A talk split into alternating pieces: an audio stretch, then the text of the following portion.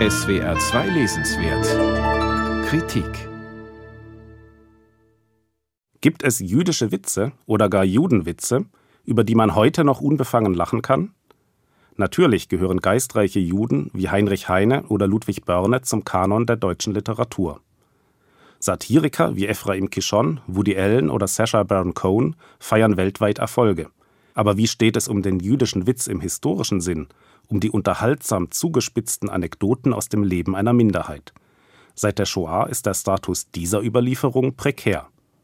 Hier setzt der Medienwissenschaftler Louis Kaplan mit seinem Buch an, das allein den Debatten gilt, die im 20. Jahrhundert in Deutschland und Österreich über den jüdischen Witz geführt wurden. Die ersten Anthologien jüdischer Witze, Anekdoten und Schwänke erschienen bereits Anfang des 19. Jahrhunderts. Mit Sigmund Freuds Abhandlung Der Witz und seine Beziehung zum Unbewussten wird der jüdische Witz Thema der Kulturwissenschaft im Sinne Kaplans. Vor allem zwei Spielarten fordern immer neue Erklärungsversuche heraus. Zum einen der Wortwitz, die spitzfindige Anekdote, zum anderen die sprichwörtliche jüdische Selbstironie. Diese zielt nicht nur auf reale Eigenheiten des jüdischen Lebens, sondern ebenso auf antisemitische Klischees, Deren fragwürdiger Wahrheitsgehalt war lange Zeit kein Argument gegen eine gute Pointe, wie im Witz mit dem Papagei, der seinen neuen Besitzer lautstark Jude schimpft, bis der ihm sagt, nu, mit der Nors hast du nötig, ja Antisemit zu sein. Für die Beurteilung solcher Witze macht es einen großen Unterschied, wie und von wem sie erzählt werden.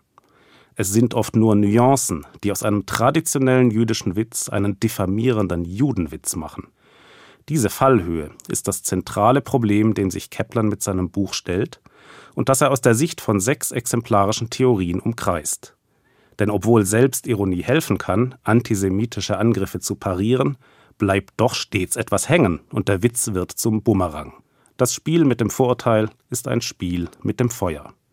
Aber wie entstand der jüdische Witz? Wo liegen die Wurzeln dieser einzigartigen Witzkultur?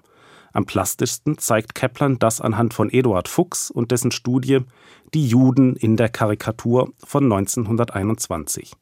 Verallgemeinernd kann man sagen, im Humor entluden sich Spannungen, die sich aus der gesellschaftlichen Sonderstellung der europäischen Juden ergaben. Das macht die behandelten Witze zu kulturhistorischen Zeugnissen der in ihnen reflektierten Verhältnisse.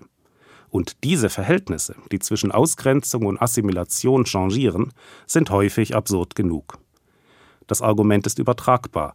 Auch die Nachkriegsordnung bietet Raum für solch bittere Komik, wenn es etwa heißt, was ist das Gegenteil von Arisierung? Wiederjudmachung.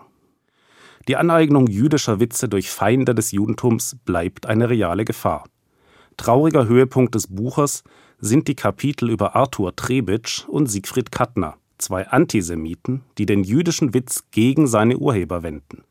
Für sie beweisen Form und Inhalt der tradierten Anekdoten nur, was sie längst zu wissen glauben, nämlich dass die Juden minderwertig seien und das im Scherz sogar selbst sagten. Das Thema des Buchs verlangt nach einer klaren Haltung. Bereits in der Weimarer Republik kommt es zu innerjüdischen Auseinandersetzungen über die Grenzen der Satire, wenn sie der jüdischen Sache nicht schaden soll. In der Nachkriegszeit übt Friedrich Thorberg, der langjährige Übersetzer Kishons, harsche Kritik an Salcha Landmanns enorm erfolgreicher Witzsammlung. Diese sei nicht nur schlecht erzählt, sondern bestätige die Vorurteile der deutschen Gesellschaft gegenüber dem von ihr beinahe ausgerotteten Volk.